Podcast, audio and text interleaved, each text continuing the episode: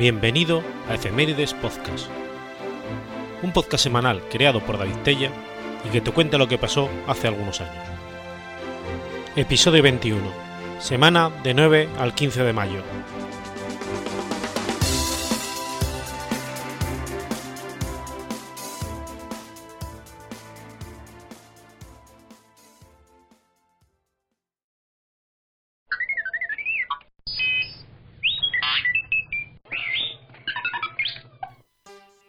Essex, Inglaterra, miércoles 9 de mayo de 1962. Nace David Gahan, cantante de Depeche Mode. Su verdadero padre lo abandonó a él y a su madre cuando apenas era un bebé. Su madre volvió a casarse y él adoptó el apellido Gahan de su padrastro, al que siempre quiso como su verdadero padre. Desde muy joven siempre fue un chico rebelde, en sus propias palabras salvaje, y en tres ocasiones estuvo en cortes para menores por conducir motos a velocidad prohibida y rayar paredes.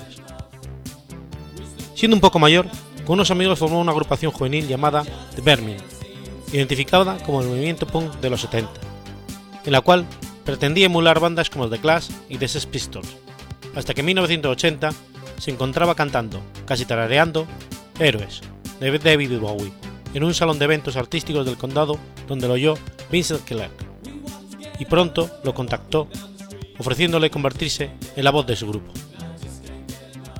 Gehan aceptó entrar a Composition of Sound, donde conoció a Martin L. Gore y Andy Fletcher, y lo primero que hizo fue rebautizar a la banda como The Page Mode, nombre que tomó de estar hojeando una revista de modas de Francia así llamada.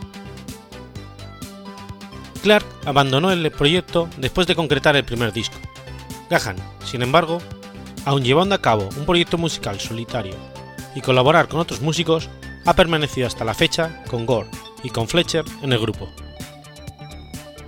David Gahan es uno de los pocos vocalistas de un grupo que durante años se ha dedicado casi exclusivamente a cantar, razón por la cual la imagen y el éxito de la banda siempre han recaído sobre él, así como los excesos. En 1986 comenzó a tener experiencias con drogas, problema que se fue agravando particularmente en las giras del 87-88, World Violation Tour en el 90 y sobre todo en el Devotion Tour de 1993, que además se extendió en 1994 con Exotic Tour, todo lo cual llevó a Gahan a su punto más crítico hacia 1995, cuando tuvo un paro cardíaco de dos minutos después de consumir una mezcla de drogas. Al ser internado en el hospital de Los Ángeles, fue arrestado por posesión de drogas, pero siete personas, incluido su manager Jonathan Kressel, ayudaron a pagar la fianza de 10.000 dólares. Durante el resto del 95 y comienzos del 96 cayó y recayó intermitentemente en las drogas, hasta que recibió una advertencia de las autoridades norteamericanas de impedirle la entrada a los Estados Unidos si no solucionaba su adicción. Pero fue por ello que comenzó a enmendarse, y para 1997 superó el problema. En mayo de 2009 sufrió una gastroenteritis al inicio de la gira del Tour of the Universe, por lo que debieron suspender varios conciertos de su gira. Al ser hospitalizado, a Gahan se le encontró un tumor benigno que le fue extraído. El primer aporte de David Gahan a Depeche Mode es sin duda que precisamente él sugirió ese nombre. Sin embargo, muchos reconocen que su carisma, dominio y presencia escénica han contribuido mucho al éxito del grupo. Además, su característica voz, grave y nasal, es todo un distintivo del grupo, e incluso considerada para algunos como una influencia del movimiento de música electrónica del mismo. Fue hasta 1992 que se presentó a trabajar con sus compañeros completamente convertido en una estrella de rock. Con el pelo largo y tatuajes. En buena medida, a él debió el sonido meramente rock del álbum Talk of Fire and Devotion de 1993, época en la que estaba más hundido en su problema de las drogas. Para 1997, habiendo superado su adicción, incluso tomó clases de canto. Y para el 2002, después de que Depeche Mode dejara atrás también la que es probablemente su época más difícil, se puso a trabajar en su primer esfuerzo solista, en donde, junto con su amigo guitarrista Nock Chandler, quien participó en el álbum Theater de Depeche Mode, compuso buena parte de sus propias canciones. El disco se llamó Paper Monster e incluso realizó una gira por Estados Unidos y Europa, en cuyas presentaciones incluyó dentro de su repertorio algunos de los más gustados éxitos de Depeche Mode. Habiendo logrado lo que pocos músicos, superar un muy fuerte problema de drogas, para el disco Playing of the Angel de Depeche Mode, Gahan, animado por el éxito obtenido por su propio disco, compuso tres temas: Suffer Well, Me All y Nothing Impossible. Fue la primera vez que Gahan aportó canciones a Depeche Mode. Gahan reveló después que escribió una veintena de canciones para Depeche Mode. En el 2007, Gahan publicó un segundo álbum solista titulado Hourglass, el cual concibió otra vez junto con Heiner y Phil Pond, por lo cual fue un trabajo muy cercano a su aporte de Depeche Mode y logrando críticas en general más favorables.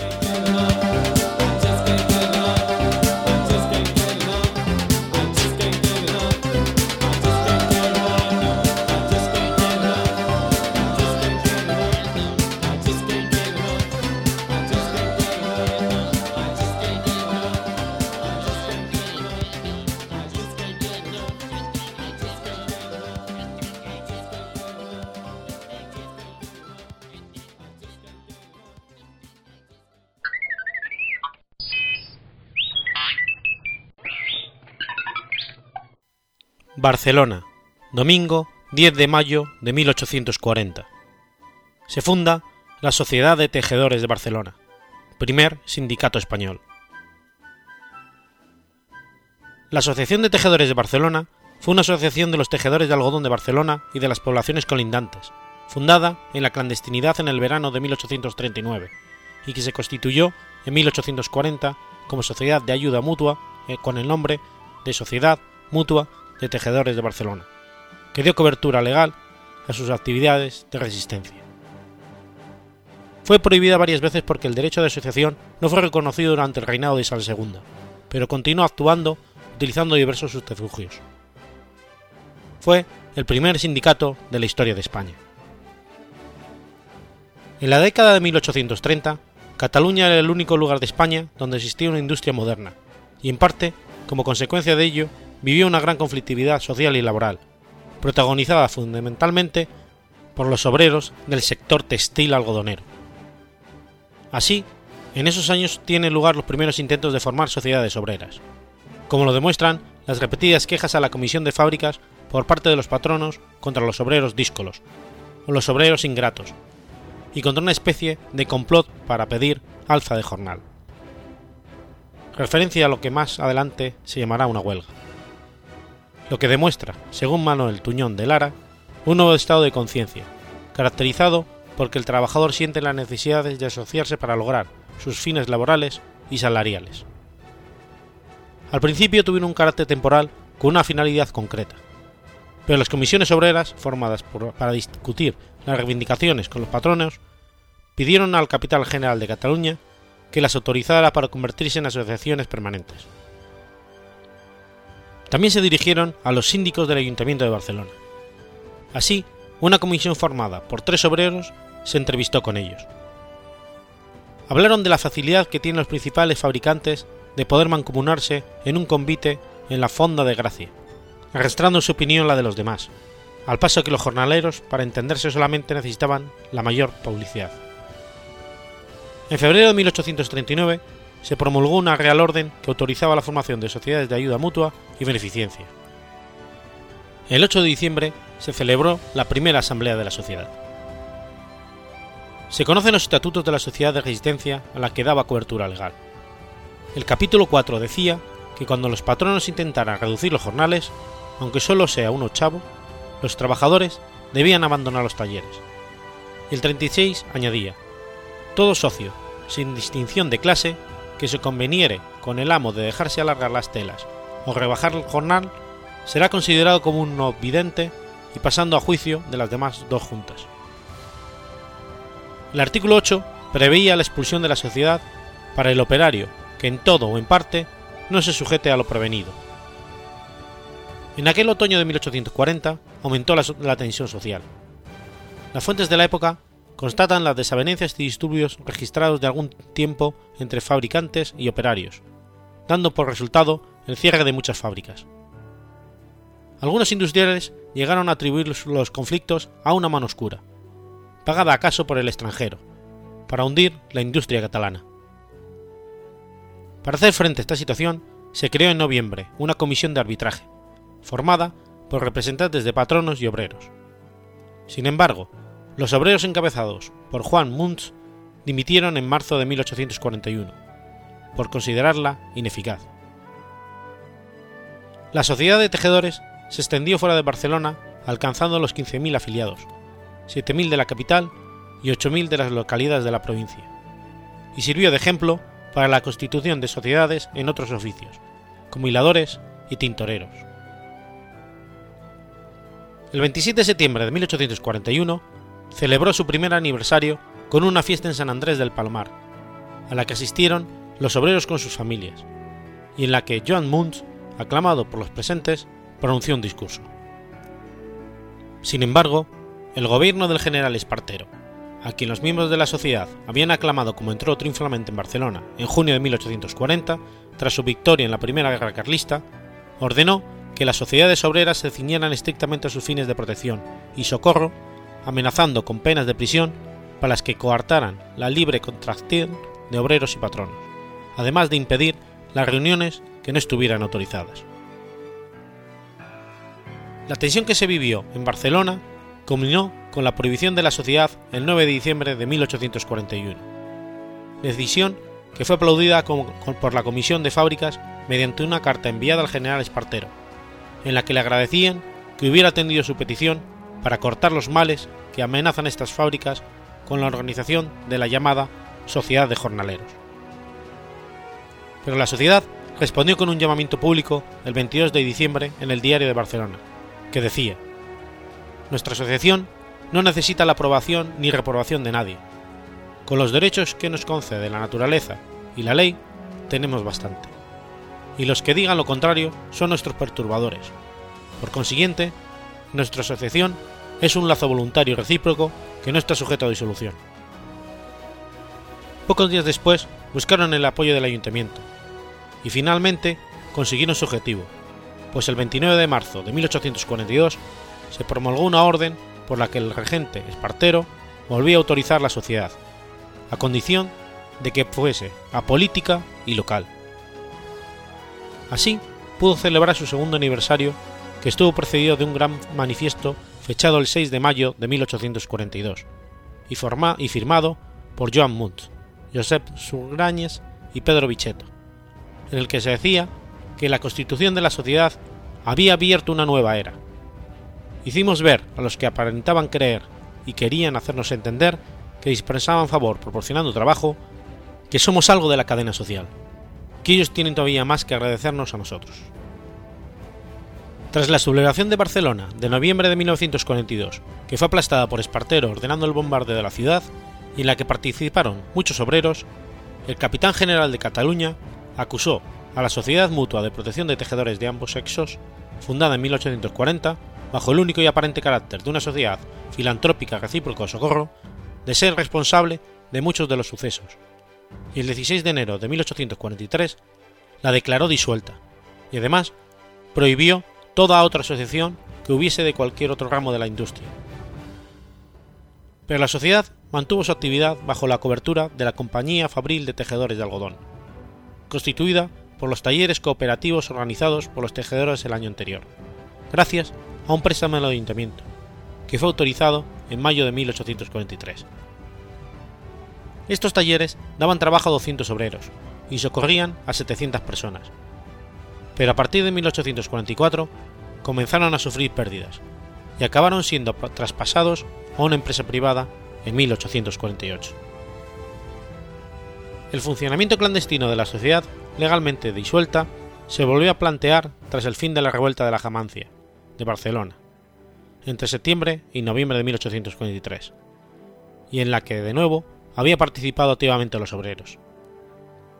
Esta vez, el propio presidente de la sociedad, Joan Munch, había mandado una de las compañías que formaron los sublevados. Así, en la primera reunión que mantuvo el capitán general con las autoridades y corporaciones de Barcelona, se trató de la subsistencia de una asociación de tejedores para auxilios mutuos o fines benéficos, sin mezcla alguna de la política. La Sociedad de Tejedores siguió funcionando clandestinamente los siguientes años, como lo prueba que fuera mencionada en octubre del 45 por el jefe político de Barcelona para dirimir un conflicto laboral y que en 1850 un bando del gobernador amenazara a las sociedades creadas sin autorización con llevar a sus miembros ante los tribunales, aplicándoles las leyes sobre las sociedades secretas. En otro bando amenazaba también a los perturbadores que formen coaliciones con objeto de que no se trabaje. En 1852, un nuevo bando, esta vez del capitán general, advertía a los perpetradores de desórdenes y crímenes que serían juzgados por comisiones militares. Al año siguiente, se reiteraba la prohibición de las coaliciones, el término empleado entonces para referirse a las huelgas.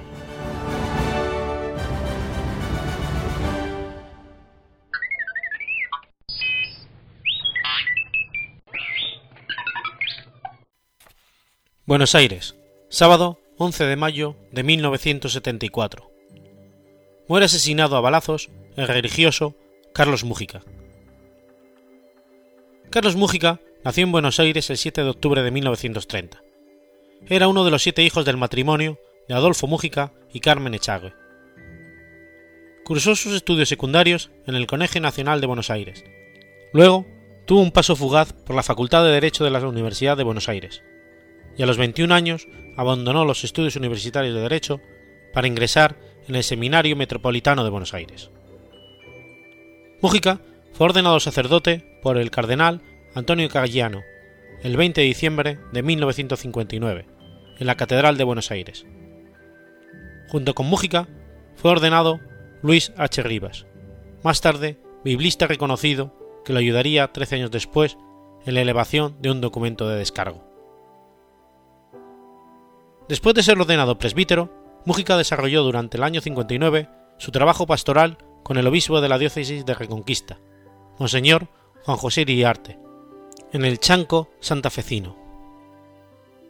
El Pepe Mújica describió a Iriarte como una persona que visitaba a la gente de la parroquia. No la esperaba, la iba a buscar. Luego fue designado vicario cooperador de la parroquia Nuestra Señora del Socorro, con funciones en la secretaría del cardenal Antonio Cayano, mientras actuaba como asesor de jóvenes universitarios y profesor de teología en la Universidad del Salvador. En 1954 comenzó a trabajar con fervor en la asistencia de familias empobrecidas desde la parroquia de Santa Rosa de Lima, en la ciudad de Buenos Aires. Se acercó cada vez más al movimiento político denominado peronismo y a algunas ideas de Ernesto Che Guevara, Camilo Torres y El Alcámara, a quienes mencionaría más tarde como profetas de nuestro tiempo. Además de su tarea pastoral en la entonces villa de Puerto, que ocupaba los terrenos linderos del ferrocarril que rodeaba el, edificio de depósito de correo, en la década de los 60, Mújica era asesor espiritual de la Juventud Estudiantil Católica del Colegio Nacional de Buenos Aires y de la Juventud Universitaria Católica de la Facultad de Medicina. En 1964, la Junta Estudiantil Católica de Buenos Aires tomó fuerza con el ingreso de Carlos Gustavo Ramos, que llegó a ser su presidente, incorporando a, a Mario Eduardo Firmenich, entre otros. Años más tarde, bajo la dirección de Fernando Aval Medina, estos fundarían la célula primogenia de la organización armada Montoneros. A su vez, integraron a compañeros de lo que luego sería la promoción del 67, como el Tal Aventura y Miguel Talento, que ya en la universidad conducirían la juventud universitaria peronista, rama universitaria de la tendencia revolucionaria de la juventud peronista y la conducción de Montoneros. Fue uno de los 270 sacerdotes que el 31 de diciembre de 1967 adquirieron el mensaje de los 18 obispos del Tercer Mundo, número que meses después alcanzó los 400, que desde abril del 68 decidieron llamarse Movimiento de Sacerdotes para el Tercer Mundo y conformaron un comité organizador. En referencia al tema de la lucha armada, en el movimiento de sacerdotes para el tercer mundo existía una gradación de posturas de los sacerdotes enrolados, desde las radicalizadas hasta las moderadas, situación que continuaría luego de la muerte de Juan Domingo Perón en 1974. A diferencia de otros sacerdotes tercermundistas, como el padre Alberto Carbone, asesor nacional de Juventudes de Estudiantes Católicos, mantenían un contacto más cercano con las llamadas formaciones especiales. Mújica se acercó de la justificación teológica a la violencia armada. En 1969, durante el gobierno de Juan Carlos Onganía, se decretó el estado de sitio, se clausuró la Confederación General del Trabajo de los Argentinos y se produjo el arresto de Raimundo Ongaro y Agustín Tosco, entre otros. Carlos Mújica y Reinaldo Conforti, asesor nacional de Juventud Obrera Católica, declararon en nombre del Movimiento de Sacerdotes para el Tercer Mundo de Buenos Aires que se trataba de una situación de tiranía, y señalaron que el gobierno, que se decía católico, sería responsable de que un pueblo religioso y creyente se volcara por desesperanza al ateísmo y al materialismo. El 6 de diciembre de 1972, a instancias de Carlos Mújica, 60 integrantes del movimiento de sacerdotes para el tercer mundo fueron recibidos por Juan Domingo Perón en su residencia de Vicente López. Las respuestas de Perón, de tono generalista y ambiguo, no resultaron satisfactorias para muchos, pero el rumbo de la opinión política asumida por la mayoría no se modificó. Luego del retorno de Perón a la Argentina, Mújica tomó una postura crítica hacia la organización guerrillera Montoneros, en un creciente distanciamiento con su cúpula dirigente. El 7 de diciembre del 73, expresó públicamente en una misa de conmemoración por la muerte de Fernando Abal Medina y Carlos Gustavo Ramos, dos de los fundadores de esta organización guerrillera. Como dice la Biblia, hay que dejar las armas para empuñar los arados. Como respuesta, la revista Militancia, órgano oficioso de Montoneros, condenó, condenó a Carlos Mújica el 28 de marzo del 74, 43 días antes de su asesinato en la sección titulada Cárcel del Pueblo, en la que regularmente se denunciaba a los enemigos de la revolución, se leía que Carlos Mújica trataba de ser al mismo tiempo un conservador progresista, un oligarca popular, un curo humilde y bien publicado, un revolucionario y defensor del sistema. Para concluir, por todo lo expuesto, quede Carlos Mújica preso en la cárcel del pueblo. La sola aparición en dicha sección implicada una velada amenaza de muerte por parte de esta organización armada. Según Duarte, Mújica había calificado a Montoneros como la nueva burocracia porque le quitó al pueblo la alegría de festejar el triunfo peronista y que muchos montoneros son el antipueblo y que debido a sus palabras muchos jóvenes abandonaron el movimiento. El 11 de mayo de 1974 fue emboscado cuando se disponía a subir a su auto Renault 4 azul estacionado en la puerta de la iglesia de San Francisco Solano, en la calle Celada, en el barrio porteño de Villa Luro, donde acababa de celebrar misa. Falleció poco después, en el hospital Juan Salaberry, del vecino barrio de Mataderos.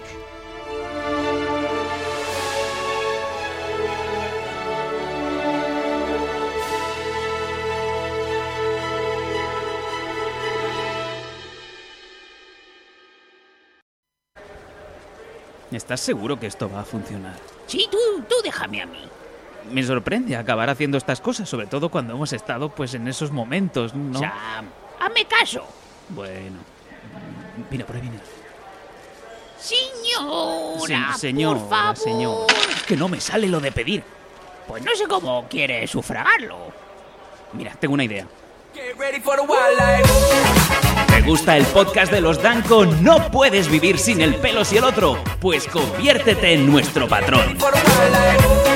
Es muy sencillo. Entra en www.patreon.com barra los Danco y aportando una simbólica cantidad nos ayudas muchísimo. Hosting, aparataje, programas en vivo, shows en directo. Con tu ayuda no hay límites. El patrón de losdanco.com. Patreon.com barra losdanco.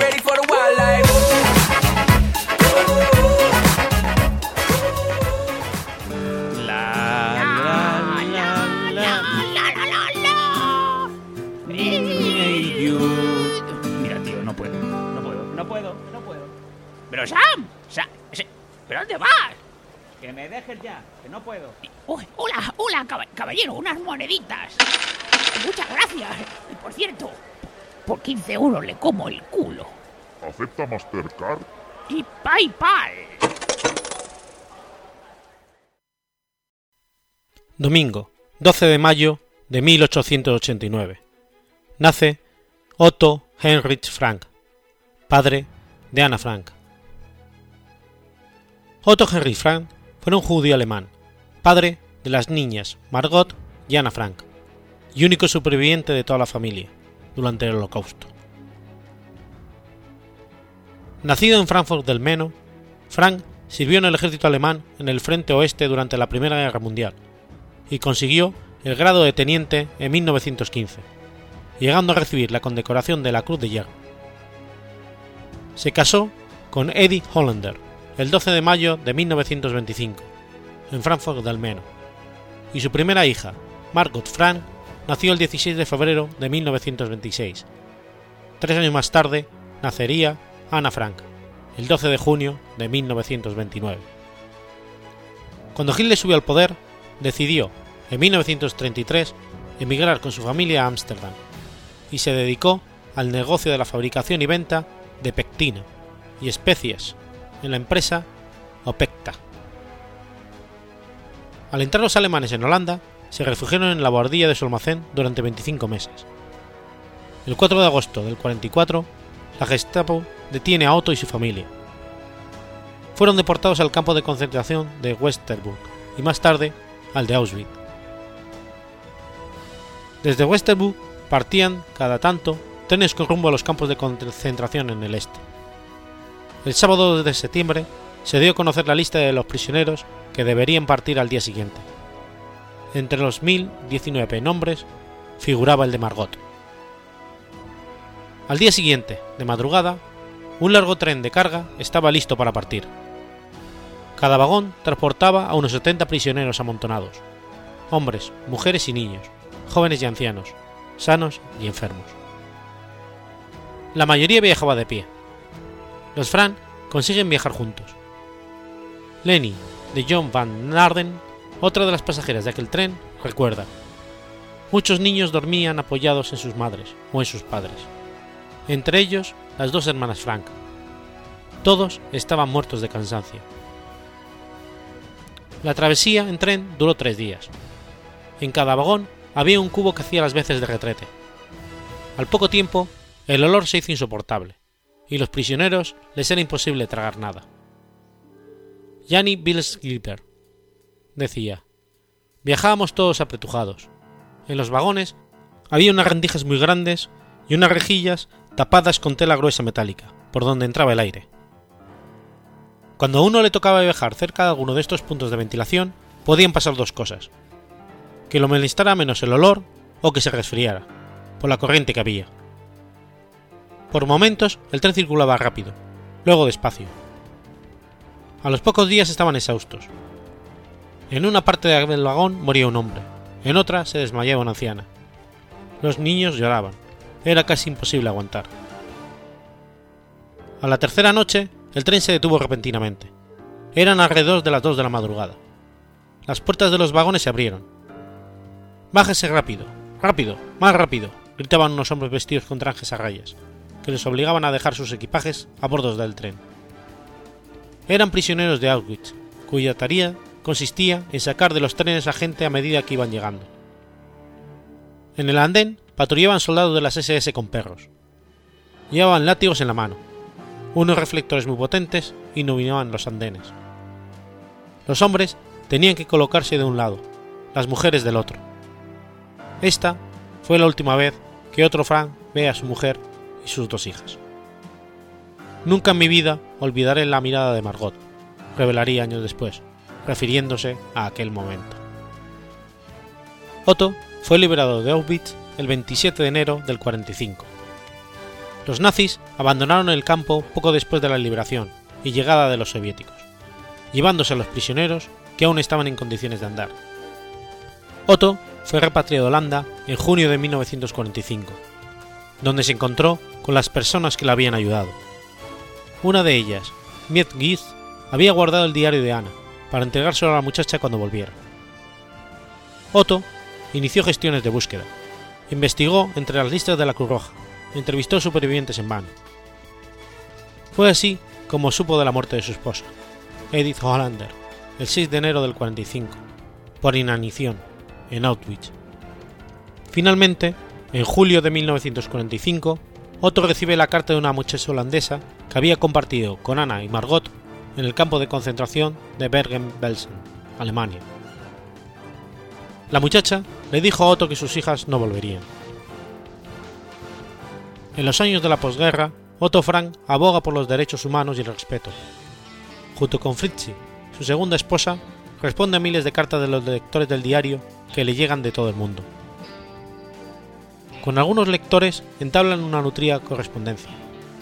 Otto Frank declara al respecto. Sobre todo los jóvenes me preguntan, una y otra vez, cómo han podido ocurrir estos hechos tan monstruosos. Yo les contesto lo mejor que puedo.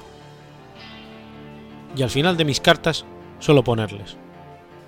Espero que el libro de Ana pueda inspirarte cuando seas mayor, para que en tu entorno puedas luchar, en la medida de lo posible, por la paz y el acercamiento entre los hombres. Tras la guerra, el único superviviente de la familia Frank fue Otto, quien recogió el diario de su hija Anne y tras un tiempo de reticencias decidió publicarlo en su memoria. Hasta el día de su muerte, a los 91 años, Otto Frank continuó promoviendo el mensaje de Ana Frank de tolerancia y compasión por el mundo.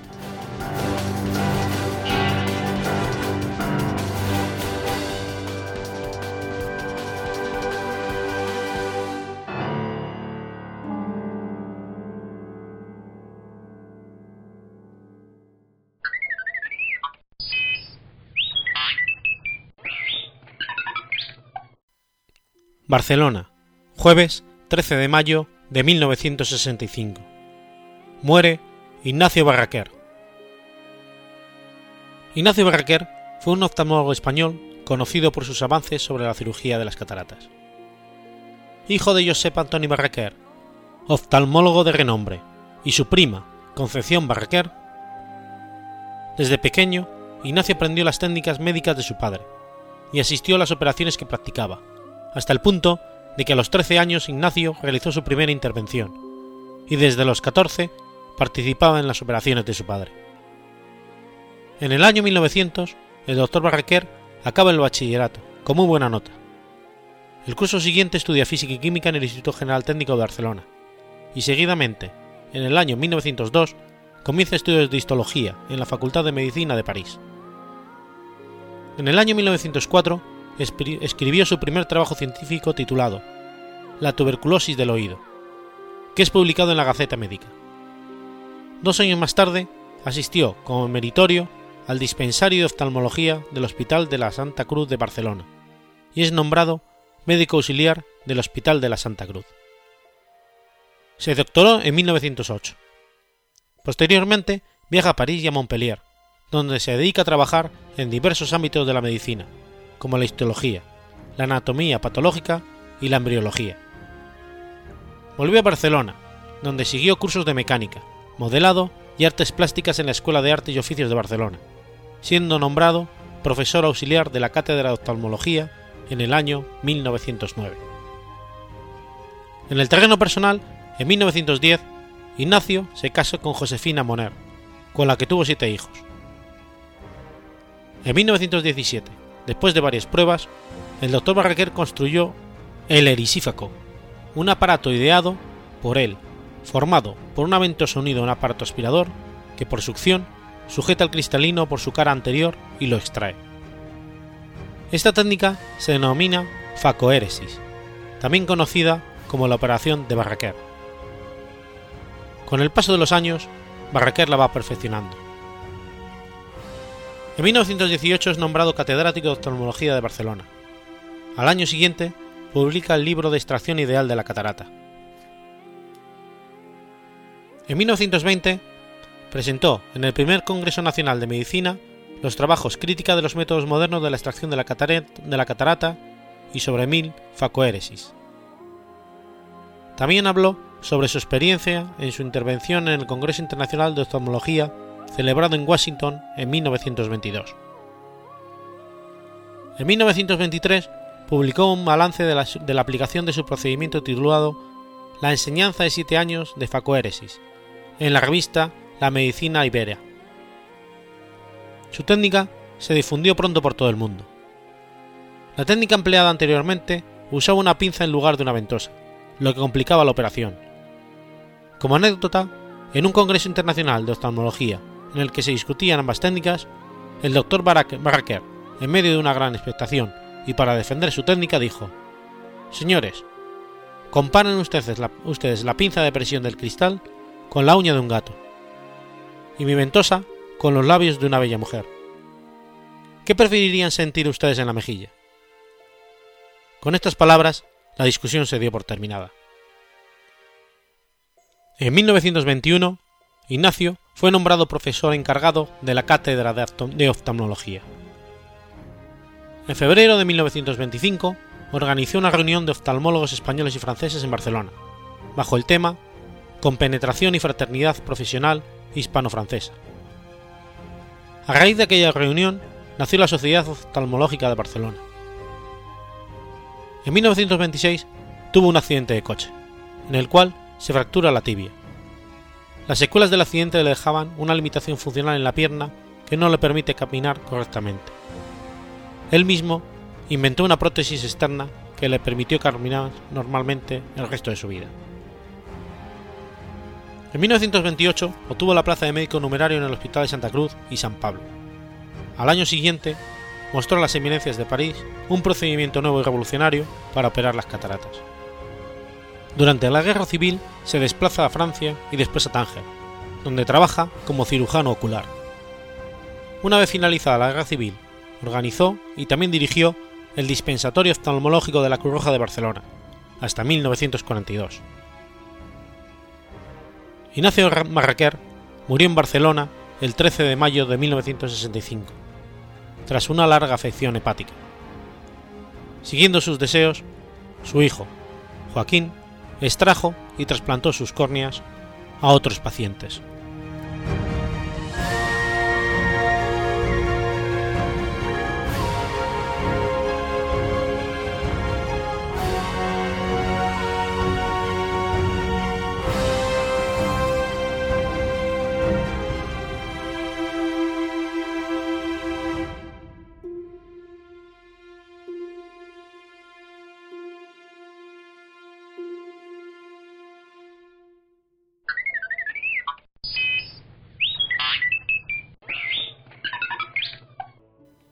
París, viernes 14 de mayo de 1610.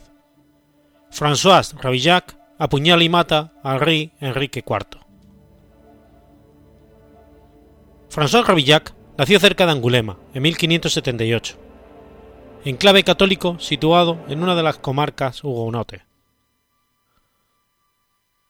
Los hugonotes habían arrasado allí iglesias, profanado tumbas, utilizado las pilas de agua bendita como pesebres para sus caballos y toda clase de abusos. Ravillac creció y vivió en un ambiente de odio hacia los hugonotes. Debido a las guerras de religión que se estaban produciendo en todo el país, sumieron a su familia en la miseria, teniendo que vivir de la mendicidad. Aprendió a leer y escribir gracias a sus tíos maternos, canónigos de la catedral. A los 19 años se trasladó a París, donde llevó una vida difícil y misteriosa. Decía sufrir visiones, unas demoníacas y otras celestiales. Entró en la vida religiosa, en el convento de San Bernardo de la Rue de Saint-Honor, pero le echaron al poco tiempo por no aguantar la extrema austeridad de los monjes. Regresó a Angulema con su madre, que había sido abandonada por su marido e hijos.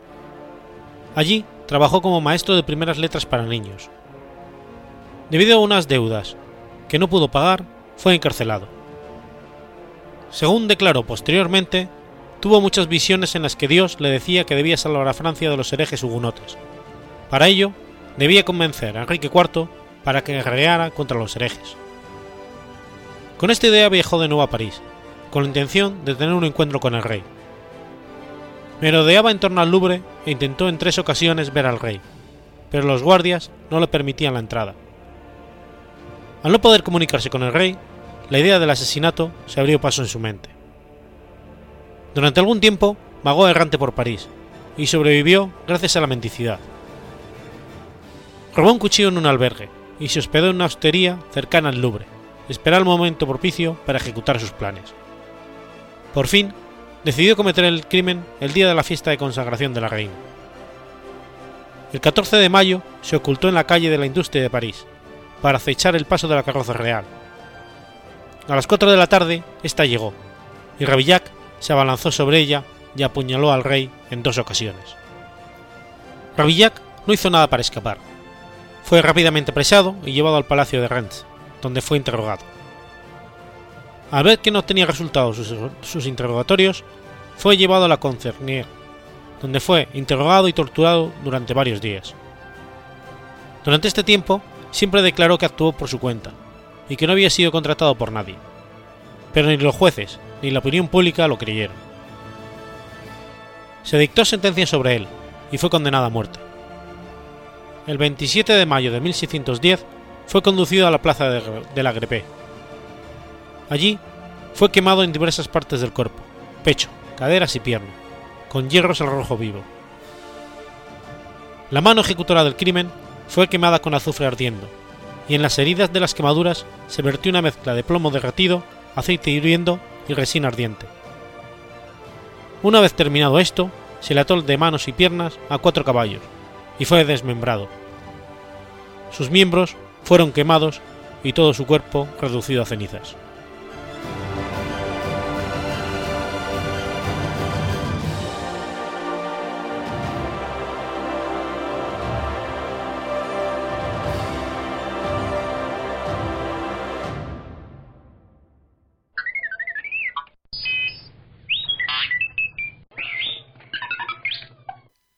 Miércoles 15 de mayo de 1793.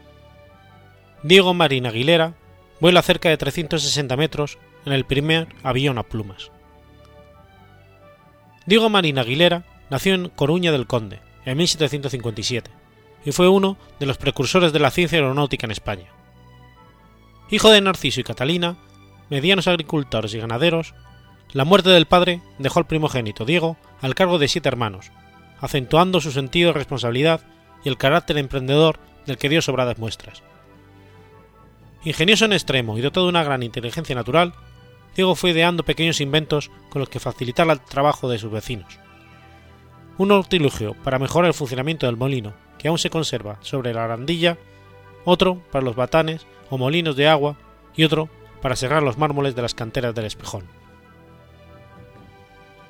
A causa de sus preocupaciones sobre la mecánica del viento de los molinos, Diego Marín concibió la idea de poder llegar a volar como las aves, y en las horas que el campo se dedicaba al pastoreo y a la agricultura, estudió el vuelo firme y sereno de las águilas que remontaban por encima de la torre almenada del castillo. Así, maduró la idea de construir un aparato más pesado que el aire para transportar a una persona. Hizo trampas para cazar águilas y buitres, y poder estudiar sus alas y conseguir sus plumas, con las cuales construyó un aparato volador.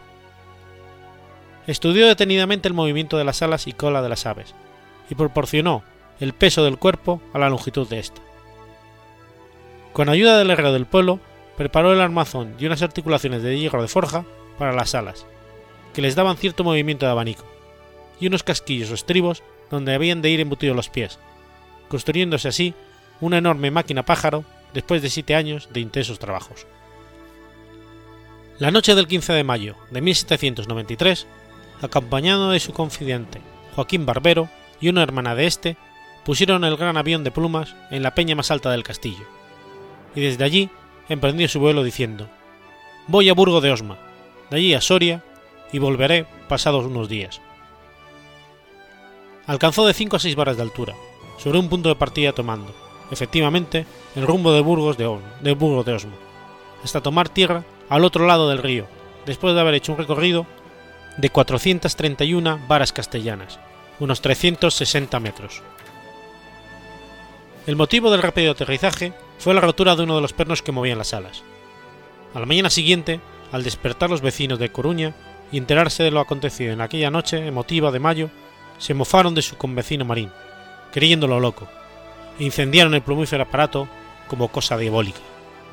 Seis años más tarde murió en su pueblo natal, a la edad de 44 años.